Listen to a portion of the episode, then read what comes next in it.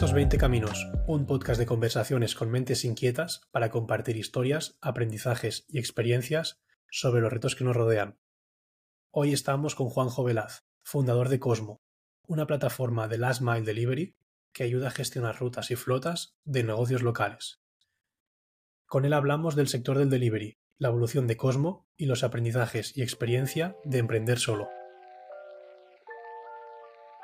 Estos 20 caminos, yo soy Luis Jiménez, hoy estoy con Eloy Pardo. ¿Qué tal, Eloy? Buenas, Luis, ¿cómo estás? Hoy nos acompaña JJ Velaz. ¿Qué tal, Juanjo? ¿Cómo estás? Hola, hola, buenas, encantado de estar aquí. Eh, encantados de que te pases por, el podcast. Vamos a empezar hablando de, Cosmo, así que si puedes hacer una introducción de qué es Cosmo, qué hacéis. Pues Cosmo es, es, una plataforma de, de Last Mile Delivery donde proporcionamos la tecnología para gestionar eh, rutas y flotas a negocios locales. Esto puede ser una floristería, una farmacia, un restaurante, eh, una, una, panadería. Cuando tienen sus propios repartidores y tienen que gestionar la logística, les damos todas las herramientas, desde la creación de rutas a la, al seguimiento del pedido, la aplicación del repartidor y, demás. Y, cuando y, la innovación aquí, que luego si queréis podemos comentar más a fondo, es que lo que suele pasar cuando tienes tu propia flota es que hay veces que estás corto de repartidores eh, nosotros te ayudamos a encontrar repartidores o te conectamos a, flotas de, terceros. Que, para entenderlo bien, ¿eh? ¿qué problema soluciono? O sea, una, un e-commerce como en, mi caso Saye, trabajamos con, DHL, con UPS, empresas de este tipo. ¿Que ¿Esto es un complemento o, pues a, Saye, a Saye nada. Eh, no, un Saye no es un target nuestro. El target nuestro sería, eh, imagínate una floristería online de Barcelona que vende flores online eh, y tienen una flota de 50 repartidores. Eh, estos repartidores, cuando te llegan los pedidos, tienes que eh, organizar la logística. Organizar significa crear las rutas, asignar los pedidos a los repartidores, que el repartidor reciba el pedido y saber dónde ir, que traquear dónde está el repartidor, comunicar con el cliente final y que, el repartidor tome una prueba de, de, que ha repartido y demás, ¿no? Y luego juntarlo todo en una plataforma bien estructurada, ¿no? Entonces, el cliente tipo es ese, alguien que tiene una flota de, repartidores y necesita tecnología para gestionarla. Porque, por ejemplo, si tú, si tú y yo hablemos una floristería hoy, tenemos cinco repartidores, eso lo puedes gestionar sin, sin tecnología, no hay... De hecho, se suele hacer con WhatsApp al final, eh, pero cuando ya tienes 10, pues ya te empieza a apretar, eh, pero cuando tienes 20 repartidores ya o automatizas los procesos con tecnología de ruteo, de asignación, de traqueo y demás, o, bueno, o no puedes, básicamente. O, te, o te mueres, no puedes escalar, básicamente. ¿Y antes de Cosmo, eh, había otra, otra alternativa, alguna otra solución? ¿O cómo, cómo escalan?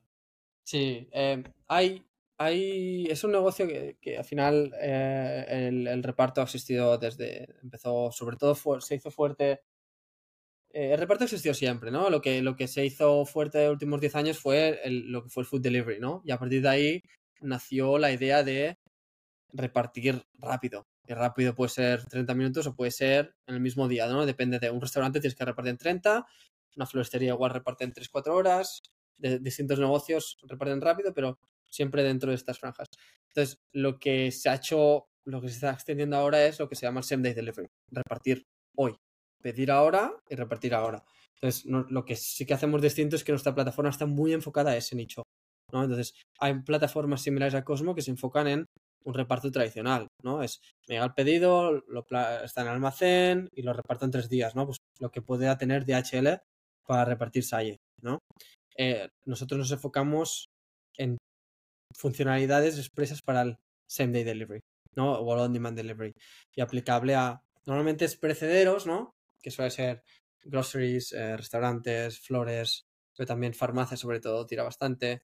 Eh, y algo de e-commerce, pero el e-commerce creo que es pronto, porque el same day delivery es más caro que repartir mañana, ¿no? Entonces, eh, creo que eso tardará un rato. A veces tengo la sensación de que nos estamos volviendo un poco locos con esto de, del envío, o envío tan rápido, ¿no? Al final, si compro las zapatillas, yo por lo menos me da igual si las recibo hoy que en tres días, ¿no? Eh, no creo que sea una compra que tenga tanta urgencia, quizá en algún caso sí, pero no, no, no veo hasta qué punto es necesario a veces tener entregas tan tan rápidas. Eh, no es nuestro target, ¿no? Ayuda a hacer que Nike reparta hoy. Eh, como he dicho, nos enfocamos en precederos. Precederos hay que repartir hoy. Pues si no, eh, mal, ¿no? O sea, si, si, tú pides una hamburguesa hoy, la quieres ahora, ¿no? Y las flores igual también se hace, se, se, jode, ¿no?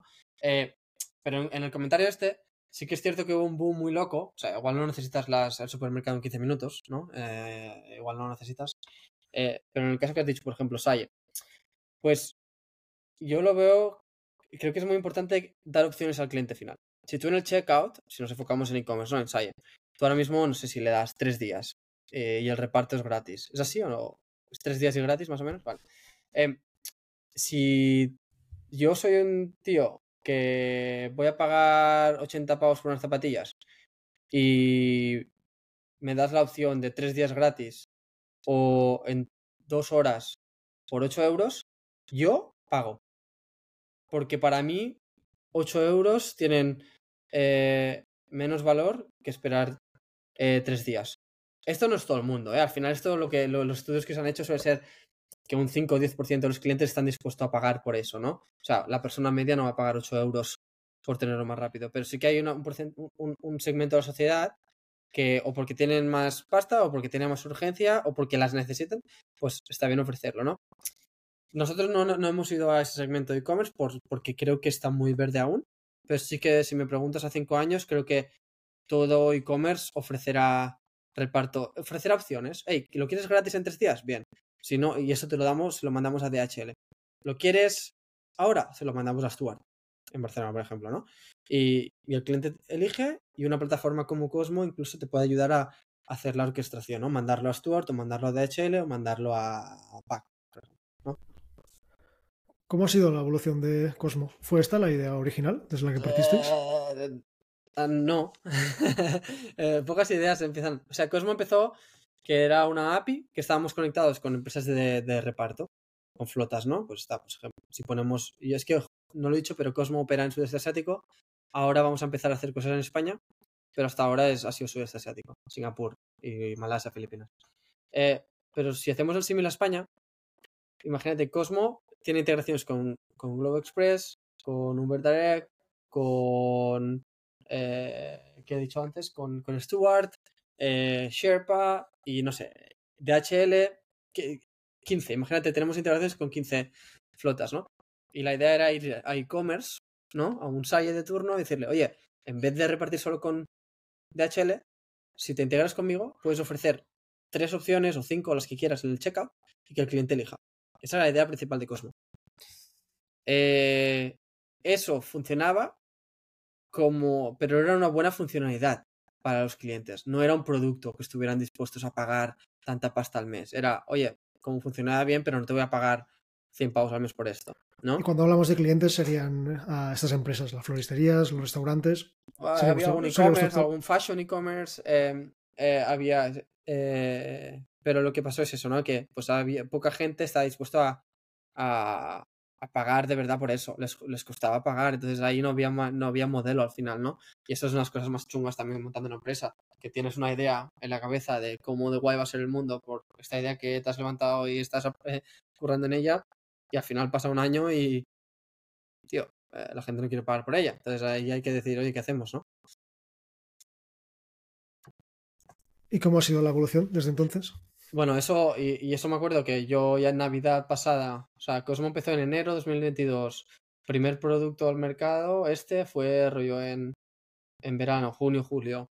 Eh, empezamos y tuvimos algún cliente rápido, tal, y, pero llegó Navidad y no crecíamos mucho. Eh, y yo en Navidad me acuerdo, e, era, e, es un tema complicado porque si tú vendes cero, es muy fácil pivotar.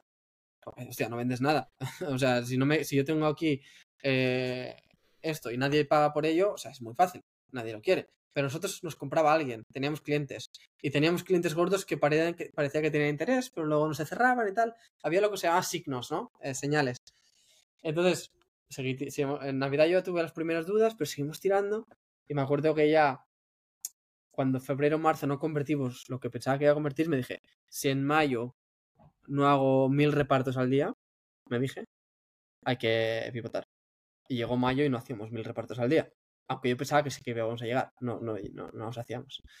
Eh, y ahí medio pivotamos, pero no fue un pivot completo porque al final lo que hacíamos es, oye, en vez de mandar los pedidos a Stuart o a la flota de turno, si tú tienes tus repartidores, pues usas la plataforma con tus propios repartidores y los mandamos a tus repartidores directamente, ¿no?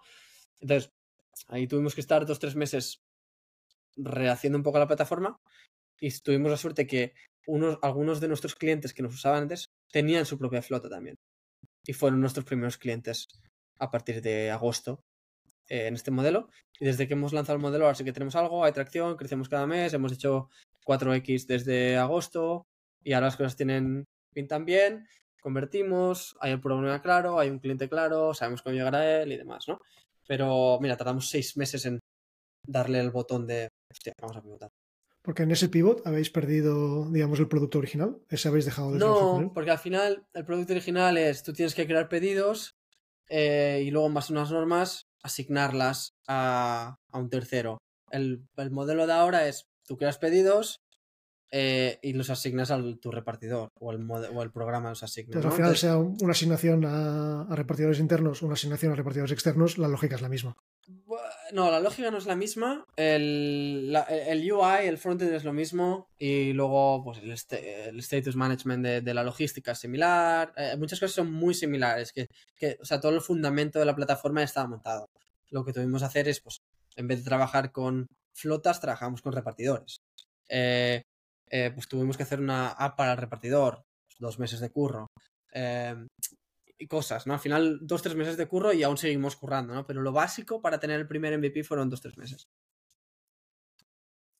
Normalmente yo, yo trabajo dando clases en, a alumnos que quieren estudiar a temas de producto y normalmente cuando hablamos de productos digitales la gente habla de webs, habla de apps, pero no, no se le ocurre de primeras una API.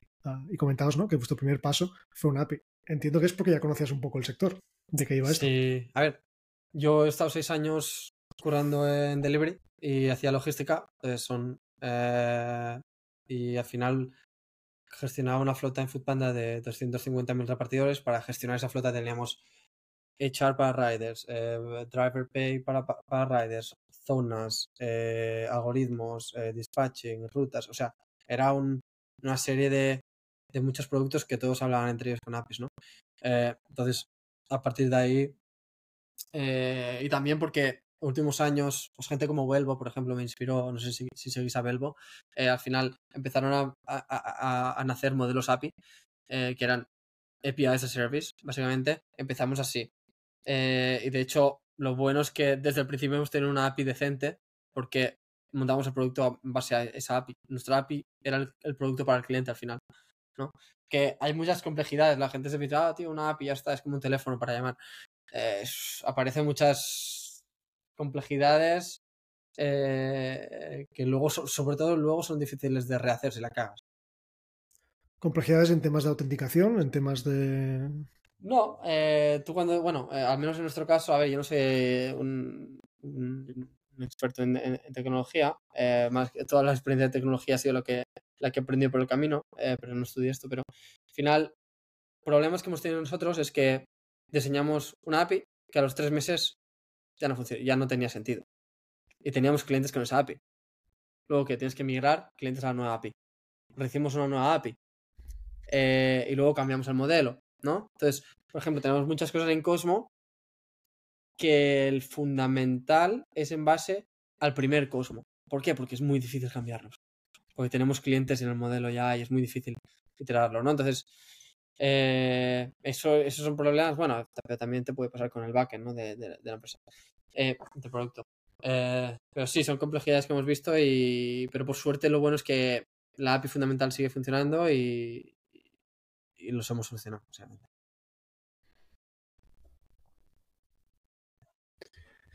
Antes hablabas que, el, delivery en, en, comida, por ejemplo, existe desde hace mucho tiempo. Yo pensaba en, las pizzas, ¿no? Yo desde que, desde que soy niño recuerdo que te envían pizzas a casa.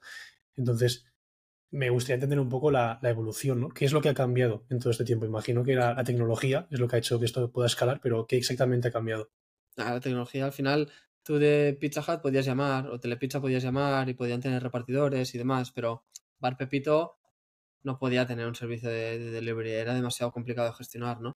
Y lo que pasó es que pues, la tecnología llegó a un punto en el que era posible tener una app donde podías encontrar todos los restaurantes de la ciudad eh, y, gestionar miles de pedidos a nivel automático, básicamente, ¿no? Entonces, eh, no sé quién fue el primero, pero sí que sé que Foodpanda empezó creo que en 2012. Todo empezó en los 2010 eh, y demás, ¿no? En todos los países. Globo en España empezó creo que en 2014-15. Eh, DoorDash también 2014. Uber empezó un poco antes, ¿no? Eh, ha sido una evolución de, la tecnología. Y creo que también la evolución de la tecnología, esto es una apuesta que tengo yo, que un poco loca, que no sé si realmente va a pasar. Yo creo que cada vez va a ser más fácil pedir por WhatsApp. Eh, o pedir directamente desde el restaurante. Y me será más fácil ir a WhatsApp a pedir una pizza que ir a Globo y ver ahí miles de restaurantes y elegir la pizza que quiero, ¿no? Entre las evoluciones de AI y WhatsApp Ordering, que lo sigo de cerca porque me mola mucho la idea esta de que puedas hacer cosas desde WhatsApp, eh, creo que eso puede joder bastante a las plataformas y que y que al final yo tenga mis cuatro restaurantes guardados en WhatsApp y en un clic tenga pedido, esto está integrado con Cosmo, espero, y de ahí salga el reparto, básicamente. Estoy apostando en eso, estoy buscando plataformas que estén trabajando en WhatsApp eh, para delivery, para que en dos, tres años cuando llegue yo ya estar integrado y que todo el reparto fluya, con, conmigo. Has mencionado unas cuantas empresas relacionadas con el, con el envío que me ha parecido, sobre todo en España, bueno, en general en el mundo, ¿no? Has hablado de, Globo, de Gorias. Ah, y, te voy a preguntar, porque hemos visto esos modelos de negocio como crecer un montón de repente y luego verles, pues, a muchos incluso cerrar y, de, en caída libre. ¿no? Un poco las dudas que a uno se le plantean es si realmente es un negocio que tenga márgenes. Entiendo que vuestro caso es un poco distinto porque al final no deja de ser la plataforma para gestionar todo eso. Ah, creo que también que al final los usuarios nos hemos acostumbrado ¿no? al, free delivery de, Amazon ah, con, modelos como el Prime. Pero te quería preguntar un poco eso por cómo ves el sector, si realmente le ves que tiene esos márgenes para que estos modelos de negocio aparezcan, no tanto como el de Cosmo, pero sí el, de los restos. No, es, un modelo que no podría haber existido sin, sin la Fed y el Banco Central Europeo imprimiendo billetes a mansalva y luego los VCs haciendo rondas tochas. Eh, es un modelo que sin mucho capital no podría haber funcionado porque, mira, a ver, Delivery Hero, ¿no? que es la, la matriz de, de Foodpanda, que lleva más de 10 años operando, no ha hecho ni un dólar de EBIT aún, ni uno. O sea, 10 años. Igual se ha quemado, igual digo una tontería, ¿eh? pero igual se ha quemado 50 billion y no ha recuperado nada, no, no ha hecho ni un dólar.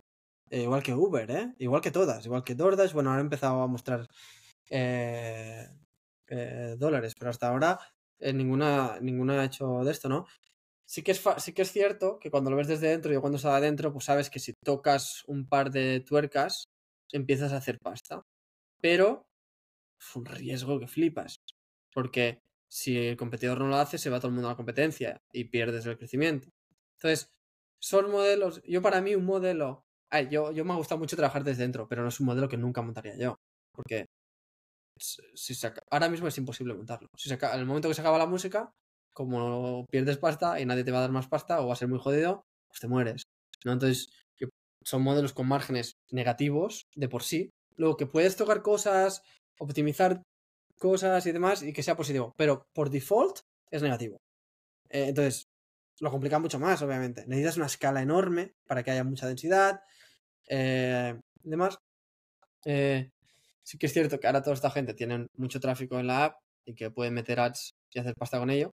Y hay panes alternativas de hacer pasta, pero es un modelo muy complejo que sin todo el capital que fluyó últimos 10 años, pues ha sido imposible. Supongo lo que comentabas, ¿no? Esas palancas, hasta que no eres el, parece el número uno de un determinado mercado, tienes... Tienes que ser número uno. Si no eres número uno, no, no funciona. Tienes un, sí, tienes el grosso de la mayoría de clientes y del casi monopolio de los restaurantes, solo en ese momento parece que puedes llegar a generar algo positivo. ¿no? Sí, sí, sí, Es que cuando eres el número uno, tienes más poder de negociación con el restaurante, puedes rascar un 1 o 2% de comisión, tienes más poder con los riders, puedes rascar algo de, de delivery del coste del rider, eh, tienes más densidad. Eh, hay, hay, esta serie de flywheel que empiezan por ser el número uno y si no lo eres es muy difícil aguantar. Si eres tercero ya mueres, o sea, si eres tercero apaga y cierra el mercado. Y no parece que sea un mercado suficientemente fuerte como para que aguante tantas empresas, ¿no? Tan no, funcionan dos por país.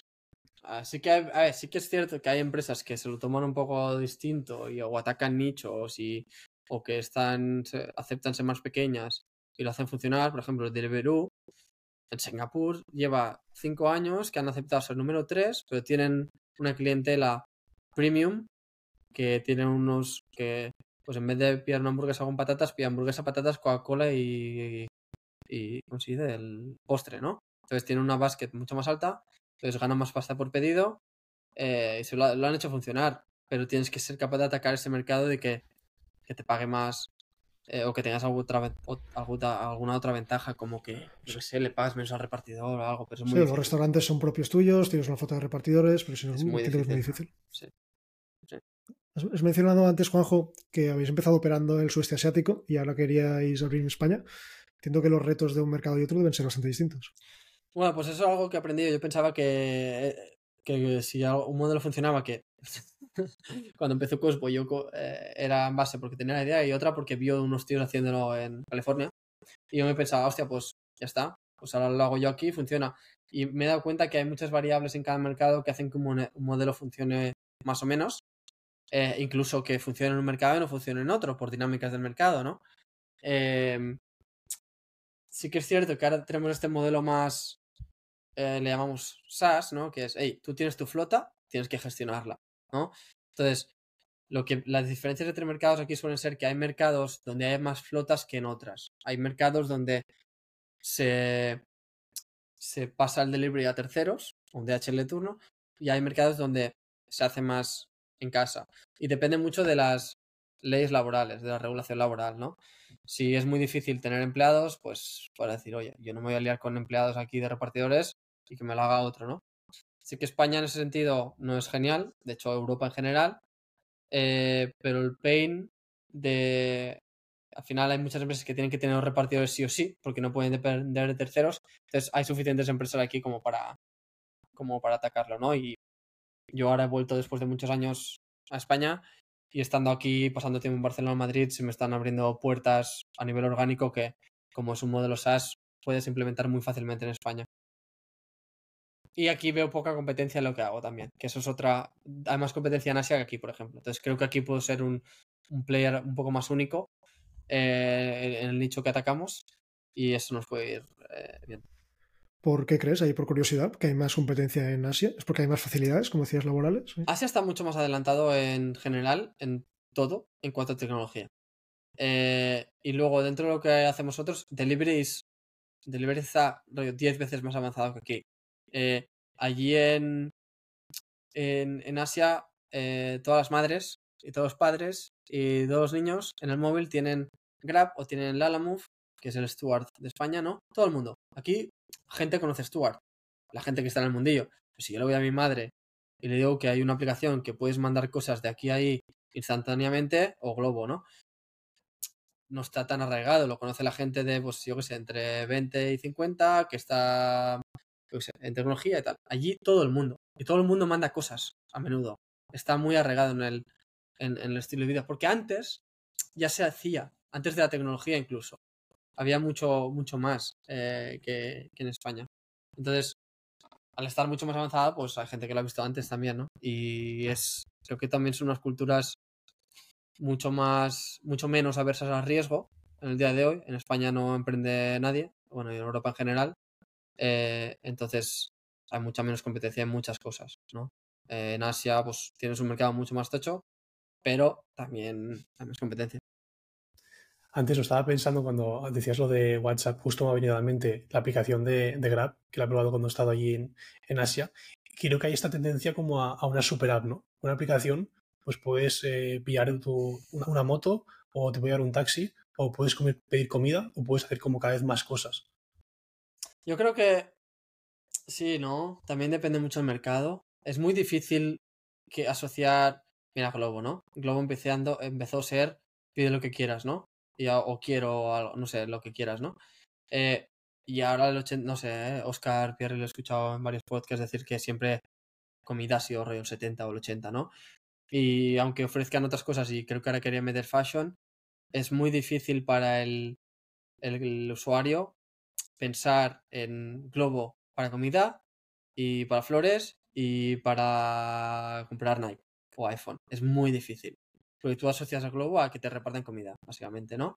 Eh, y por eso pues nacen tíos como Colvin o otros, ¿no? Que se enfocan en floristería, ¿no? Porque al final la marca, tú la asocias, la, la aplicación la asocias a una marca y la asocias a, una, a un segmento y tal. Creo que hay industrias que sí que son adyacentes y las puedes poner juntas. Y eso es lo que ha hecho Grab. Puso taxi y reparte comida. Que fue muy natural eh, porque usaron los taxistas para luego repartir comida y como encajó muy bien, ¿no? Sí que han hecho otras cosas que han sido más complicadas. Por ejemplo, han intentado meter hotel booking y no, no ha tirado, ¿no? Porque al final de pedir comida reservar o un vuelo o un hotel, pues más complicado. Pero sí que, por ejemplo, lo que se ha tirado mucho es GrabPay. Tú tienes dentro de la app, tienes una wallet y con eso pagas en todo el mundo.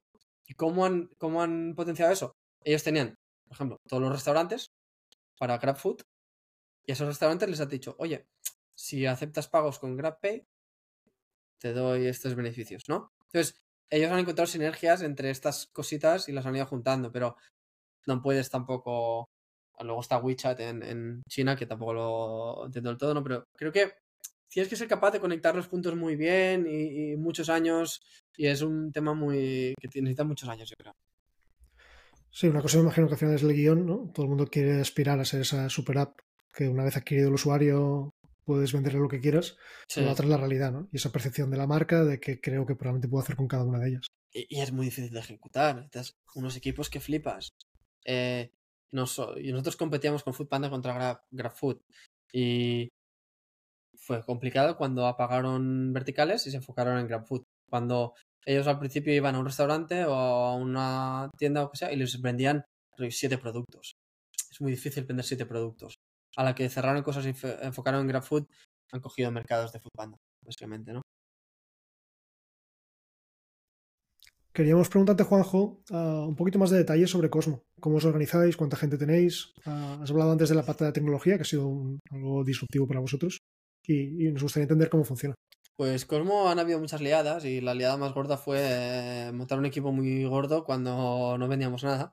Eh, llegamos a ser creo que 13-14 y vendíamos nada. Eh, y por el camino hemos ido cortando y ahora somos eh, desde desde julio, creo, o junio, somos seis. Y es lo mejor que he podido hacer para Cosmo.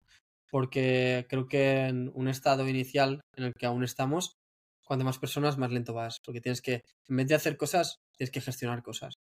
Y eso lo lees siempre, eh, gente que da consejos en blogs y tal, pero hasta que no te pasa a ti no, no, no te das cuenta. Y ahora somos seis, de las cuales soy yo, que soy único fundador y, soy el CEO, eh, y paso la mayoría de tiempo en temas de, producto eh, y ahora más en ventas también.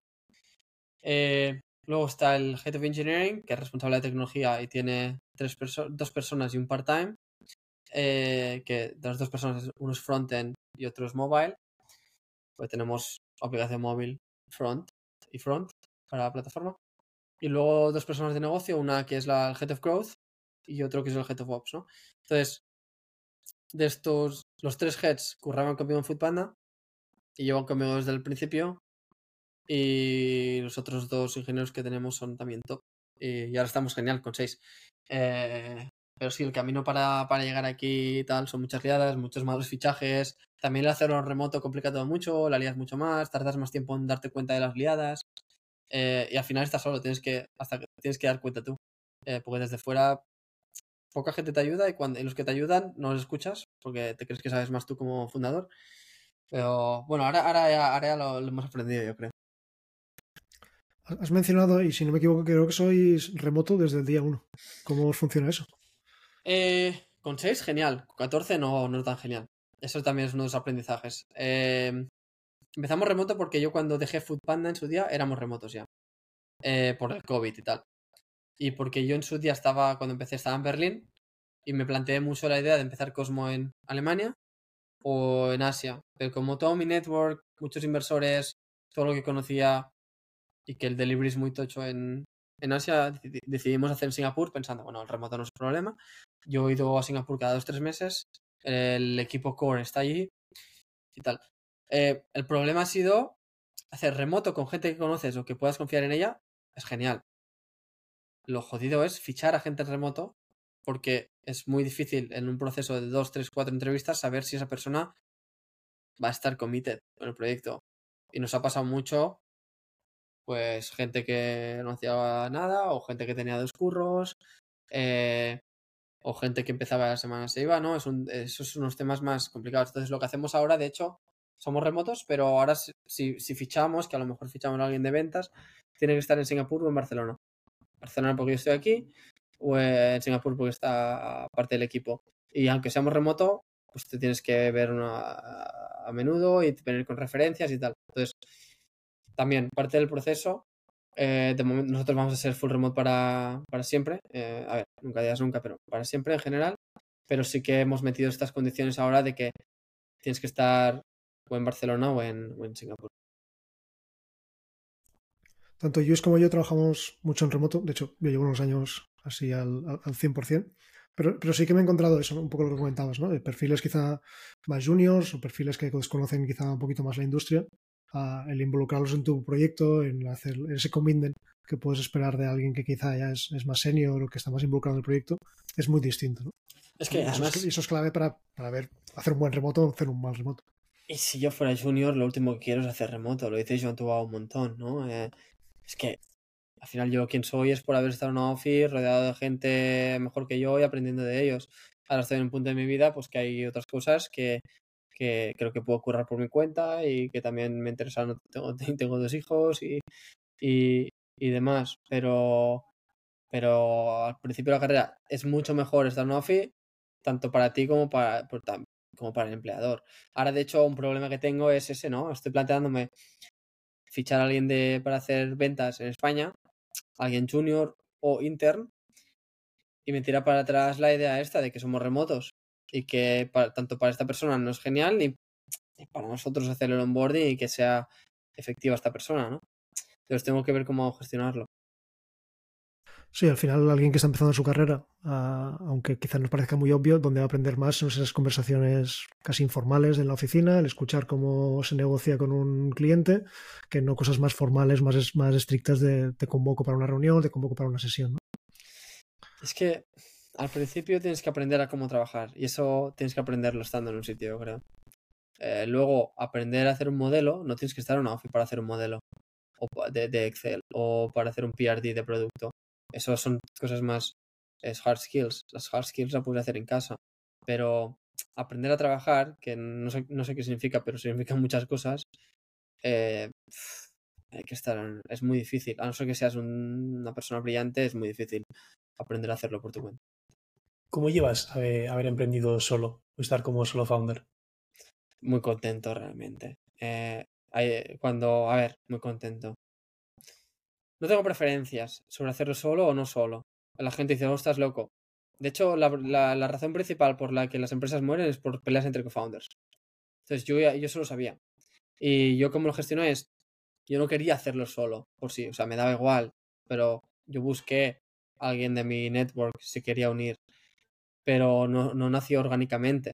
Entonces, yo tenía muy claro, yo no iba a buscar un co-founder. Si surge naturalmente por gente de mi 5 o 10 personas cercanas en el mundo de los negocios eh, y los dos estamos interesados y estamos de acuerdo en el rol de cada uno, genial. Pero esto de ir a una incubadora a buscar un co-founder y ponerte a montar una empresa con un tío que conoces desde hace dos semanas, me parece una locura. O sea, al final es como, como casarme con una tía que conozco en Tinder y salió con ella dos semanas. O sea, ¿puedes conocer a tu, la pareja de tu vida en Tinder? Sí, pero no en dos semanas.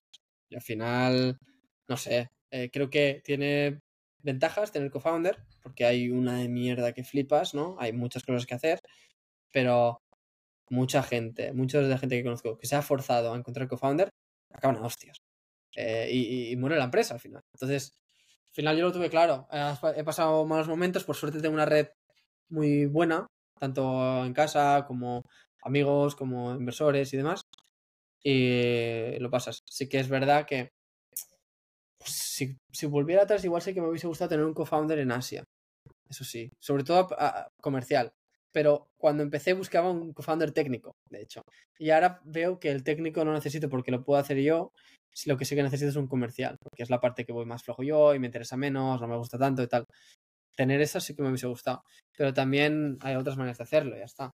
Entonces, en general, bien. eh, tienen ventajas, tienen desventajas. Para mí ha funcionado y. Bueno, ha funcionado, ya veremos si funciona, pero bueno, está, estoy contento con, con, esto. Me parece un buen punto, ¿no? Porque he leído muchas veces que lo ideal es ser dos, tres co-founders, pero al mismo tiempo lo que dices, que también peleas entre co-founders es como la, la, causa más habitual para que una empresa, eh, una startup se, se rompa, ¿no? Em, me parece bien lo de no, forzarlo. Eh, creo que con ese consejo de tienes que ser dos, tres, mucha gente se puede ver como obligada a, hostia, tengo que encontrar a alguien. Y oye, si no hay nadie, pues quizá mejor solo que con mal acompañado, ¿no? Yo, yo creo que es mejor hacer tú solo la idea en la que crees que hacer con otra persona una idea que os forzáis a encontrar.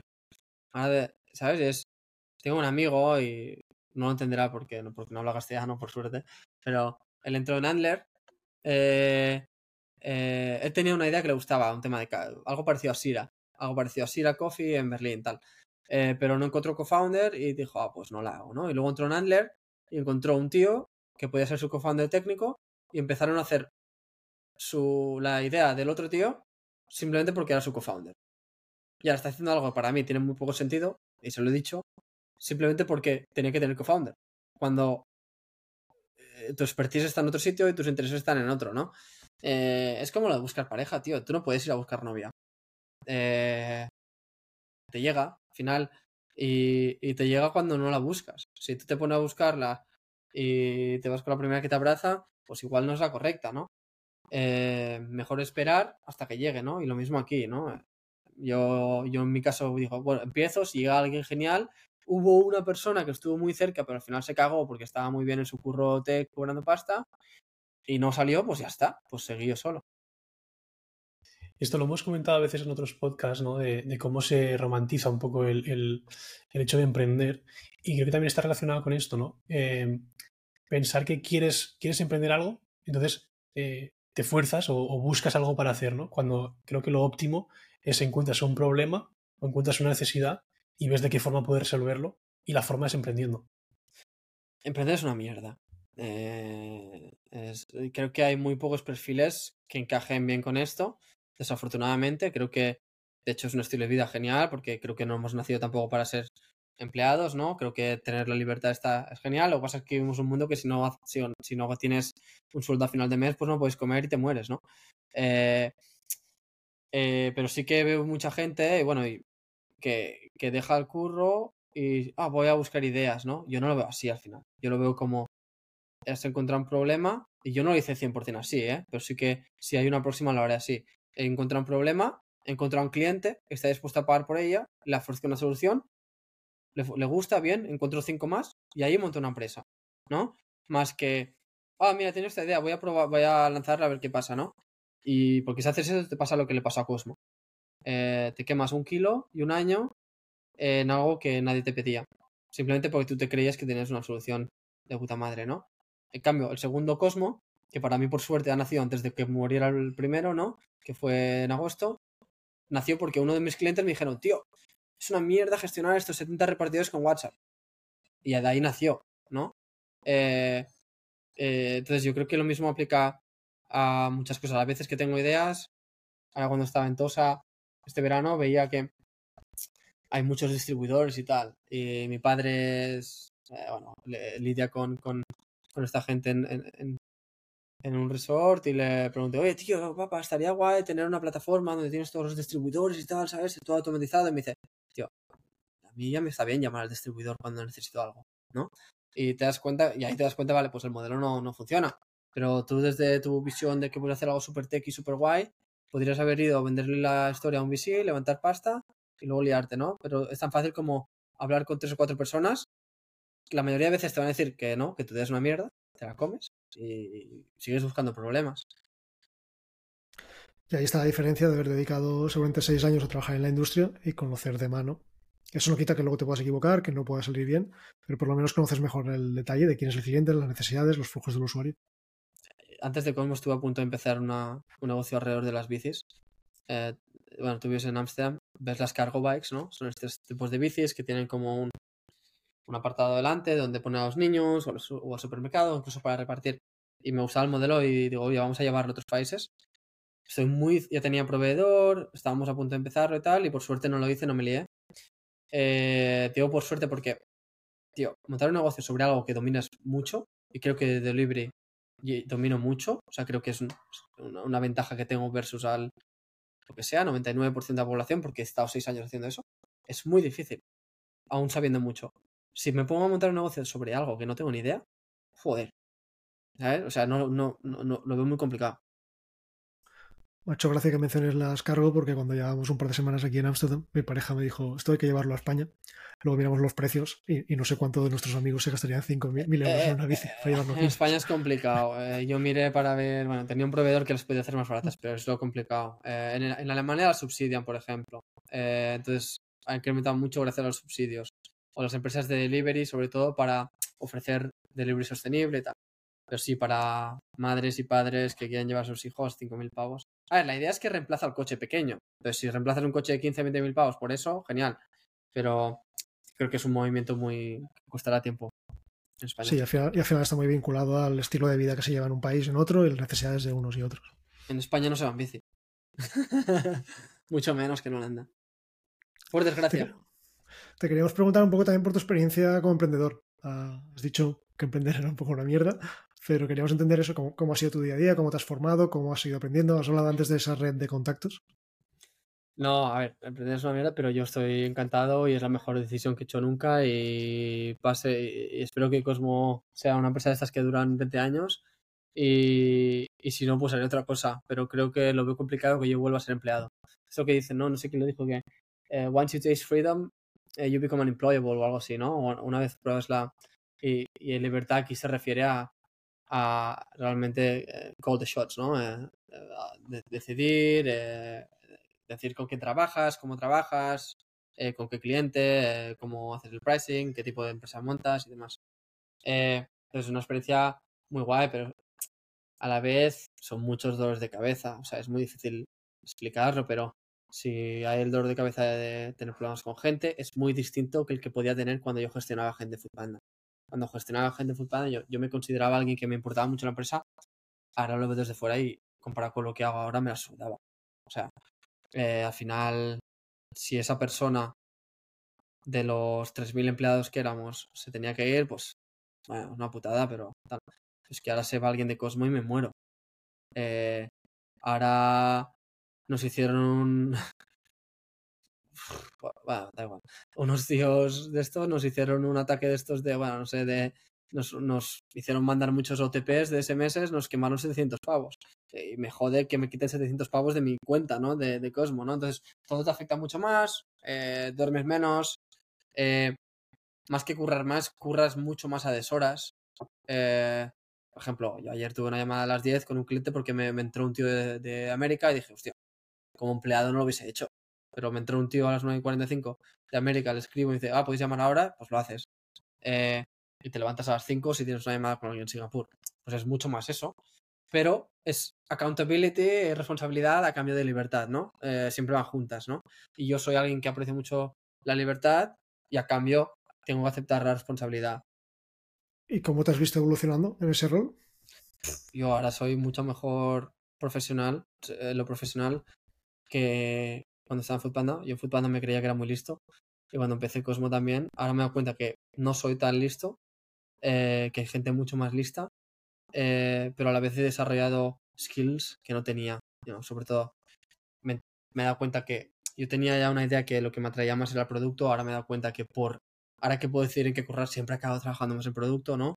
Entonces, eh, eso me ha hecho trabajar mucho con, con, la gente técnica, he perdido mucho de, de tecnología, he tenido por he tenido que currar mucho en ventas, que no había hecho nunca. Ahora, aunque no sea bueno en ventas y no me guste, pues sé cómo hacerlo, ¿no? Sé cómo hacer el go-to-market, aunque lo haga mal. Sé, a nivel estratégico qué es lo que hay que hacer, ¿no? he entendido hacer ads, he entendido problemas de, cultura de empresa. Entonces, son cosas que las tienes que vivir para aprender. Y, a nivel personal, creo que también me ha hecho así una cura de humildad enorme, lo que decía antes. Eh, yo ahora sé que hay gente muy buena ahí y, lo, y he entendido lo difícil que es hacer un negocio eh, que funcione. Eh, y eso a nivel personal, eh, tanto a nivel ego te lo quita, pero a la vez te da autoestima porque ves lo que curras y que cuando curras las cosas bien. Entonces, creo que es una evolución a nivel personal también muy interesante. ¿Qué es lo que dicen? ¿no? A nivel personal siempre evolucionas cuando estás en momentos duros, jodidos. Eh, y aunque haya, y en una empresa siempre hay momentos muy jodidos y hay momentos buenos, y en los dos son complicados, y ahí es cuando evolucionas. sobre todo a nivel eh, soft skills, de, emocional y demás. ¿Crees que al final es más importante para un buen gestor ser quizá más eso, bueno en soft skills o incluso ser generalista en el rol y conocer un poco de todo? 100%, 100%. A ver, sí, pero yo creo que es muy importante entender los detalles. Eh, al principio a mí un ingeniero me podía me la podía meter si me decía que algo tardaba una semana. Y decía, ah, pues vale, ahora no. Entonces creo que hay que saber eh, eh, hay que saber yo creo que yo, yo, delego mucho, sobre todo porque tengo los que me los tres heads curran en Foodpanda conmigo y confío en ellos un montón. Pero a la vez sé cuando alguien está más vago de la cuenta y le puedo decir, le, puedo apretar porque entiendo los detalles. Si estuviera haciendo una empresa de bicis, pues igual no.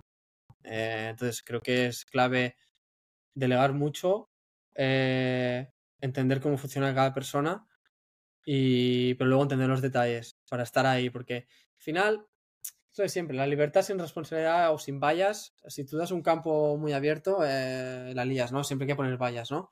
Y creo que la valla es que la gente que trabaja contigo sepa que estás al tanto de lo que está pasando y que si te pones a debatir incluso puedes dar mejores opiniones que que, lo que ellos puedan eh, hacer, ¿no? Que sepan que estás siempre ahí. Para lo bueno y para lo malo, ¿eh? Para presión, pero también para discutir. Sí, incluso entiendo que en una empresa tan, tan pequeña o al final que tiene pocos empleados, el poder tener segundas opiniones, el poder tener debates sanos de cualquier parte del entorno, ah, te da esa calidad extra al final, ¿no? Sí, sí, sí. Todos tomamos las decisiones en algún momento. Sí, eh, pero creo que también es importante eso, ¿eh? tener un equipo, si sos pequeños, que, que, todo el mundo pueda ser capaz de desarrollar su función sin gestión. O sea, yo ahora mismo no gestiono nada. Lo único que gestiono es decir los sprints. Eh, este sprint vamos a hacer esto y ya está. Eh, y, estar ahí para hacer el follow-up, para decir que, que, curramos y tal, pero luego no tenemos one-on-ones, no tenemos... No, yo no tengo que hacer follow-up. Yo asumo que si con Francesco hemos alineado esto, se va a estar hecho. Esto lo, vi que lo dijiste otro día en Twitter, creo que lo, dijiste tú, que no hacíais one-on-ones y me, sorprendió, ¿no? Entiendo que a nivel de estar alineados, a nivel de trabajo, eh, con una weekly puede ser suficiente, eh, siendo un equipo pequeño, pero no sé, en mi cabeza siempre he tenido que, que los one-to-ones también tienen esta parte personal, que creo que como manager no tienes por qué sacarla, pero sí que, que, el empleado sepa que tiene ese tiempo, ¿no? Para si tiene cualquier preocupación o tiene cualquier tema, que lo puede tener. O sea, igual el one-to-one como manager no es tan útil para uno mismo, piensas, no, no tengo nada que decir, pero quizá la otra parte sí. Sí, no, y eso lo dice mi, mujer, por ejemplo. A ella le gustaba mucho tener one-to-one con su jefe. Eh, y a mí, en cierta modo, también me gustaba.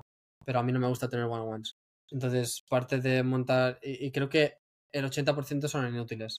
Sé que, al final, yo fui panda acabé sin one-on-ones. Eh, porque eh, éramos un equipo muy cercano que, que, hablábamos todo el rato, entonces no hacía falta ones. Cuando había un problema, pues hablábamos y ya está. Y luego si hacía falta íbamos a hacer un café o teníamos una llamada random, ¿eh? ¿Qué haces? Ah, nada, hacemos cachapa ahora si apetece. Pero creo que el tener one on ones establecidos, sobre todo semanales, eso, eso ni de coña, pero bueno, bi-weekly, cada dos semanas, eh, muchas veces es. Ah, se hace recurrente y como se hace recurrente ya no lo aprecias, creo, ¿no? Y mucha gente no lo prepara y tal. Creo que requiere mucha mucho esfuerzo hacerlo bien. Entonces, yo en mi caso lo que suele pasar es que cada semana al final con, con, los tres heads, que son los con los que hablo más, acabamos teniendo una, una llamada ad de 10 minutos. Pero si tú agendas un one-on-one de una hora, de 45 o 30, pues al final te piensas que los tienes que llenar. En cambio, cuando haces una llamada random, estás libre si llamas por Slack, 8 minutos, ya está. ¿no? Entonces, al final, es el tipo de manager que seas. ¿eh? Yo soy un manager bastante que no traqueo mucho las cosas, que confío en el equipo, los vaya haciendo y demás. Si eres un, un manager más eh, organizado, digamos, pues tiene sentido. Eh, pero yo no lo soy. Yo soy bastante desorganizado, de hecho. Sí, imagino que al final también depende de cómo es el día a día del trabajo, ¿no? Si ya tienes esas conversaciones constantes con tu equipo, ah, quizá esos problemas ya salen resaltados en esas conversaciones del día a día y no hace falta esperar esa formalidad. Yo, yo, sí que soy muy de one-to-ones Sí. Ah, pero sí que el día a día tengo menos conversaciones, pues eso, a nivel personal con cada uno de ellos. Tengo reuniones con muchísima gente, pero ahí, ahí no me permite tanto sacar tantos detalles. Hmm. Yo creo que lo malo es que todo el mundo tenga que hacer la misma estructura, ¿no? De, ah, no, ahora hay que hacer eh, Scrum y hay que hacer todo el mundo one-on-one y hay que hacer performance reviews y yo todos estos temas de HR que se han implementado últimos años no hago nada. Es lo, yo lo que digo es, yo con mi mujer no hablo, no hago performance review cada tres meses. Yo hablo cada día y si hay algún problema lo solucionamos y, ya está, ¿no? Es, y creo que es muy, tiene que ser mucho más así, que con la gente que trabajes tienes que tener una relación muy directa, hablar mucho y si hablas mucho no hace falta hacer evaluaciones cada tres meses, sino es constante, ¿no? La, la relación se autogestiona. Sí, creo que lo hemos hablado en algún otro podcast, creo que lo hablamos con, con Santi Pozo, ah, que muchas veces, ¿no? Porque se ha puesto de moda Scrum, se ha puesto de moda hacer sprints, ah, toda empresa tiene que hacerlo, ¿no? Y, y eso Sí. incluso va, va en contra de la metodología en sí, que es que es adaptarse al cambio y a las necesidades. Claro. Y, y a uno le va bien una otra cosa y a uno le va bien la, la otra, ¿no? No por leerse el libro de cómo trabajar en Netflix hay que replicarlo todo. Sí, no, es... Hay personas más organizadas, gente menos, gente que más estructurada, gente menos. Tú tienes que saber quién eres tú, qué te gusta hacer eh, y qué tiene sentido en el tipo de equipo que tengas, ¿no? Al final. eh, y yo, yo lo hago así. Eh, obviamente tienes que estar, tienes que tener autoestima para saber qué, es lo que te gusta, cómo se hace bien, que encaje bien con el equipo, saber leerlo y tal. Eh, pero parte, eso que he dicho, parte de montar una empresa es eso, ¿no? Hacerla, que la empresa sea mía, ¿no? Que si la gente, si alguien viene a analizarla desde fuera, que es- tenga mi carácter, ¿no? Porque, y el de las personas del equipo, no el de un design thinker eh, de, Silicon Valley. ¿Cómo has ido aprendiendo por el camino? Imagino que la, experiencia y las, las hostias que te vas llevando son lo que más te enseña, pero ¿qué, qué- consumes, eh, lees mucho, consumes podcast o cómo, cómo aprendes? Hasta Cosmo siempre es. Hasta Cosmo siempre fue rodearme de gente más mayor que yo y más lista que yo. Eh, y realmente, conscientemente no lo hacía, pero pasaba inconscientemente. Siempre desde pequeño eh, me, ha, me ha gustado, por, por lo que sea, ir con gente más mayor. Entonces, sobre todo la uni, pues cuando yo estaba en tercero, mis colegas, mis colegas, con los que mi grupo de la residencia, pues ya estaban en consultoría.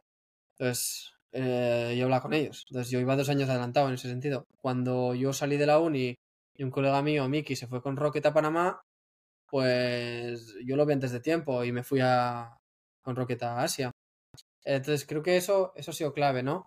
Eh, y yo he tenido etapas de leer mucho, etapas de mucho podcast. Ahora no escucho nada de negocios, casi nada, porque una vez empiezas Cosmo tienes tantas cosas en la cabeza que realmente lo que me he dado cuenta es que leer cómo hacen ciertas cosas otras personas no aplica a, no aplica a tu negocio. Y creo que una vez tienes una base bien montada, que creo que la tengo, eh, en general, eh, tienes que encontrarte barreras y, su- y superarlas. Sí que si hay temas complejos, específicos, intento escuchar sobre ello. Por ejemplo, último, he escuchado algo más de go-to-market y tal, porque es lo que más, más, más- me ha jodido.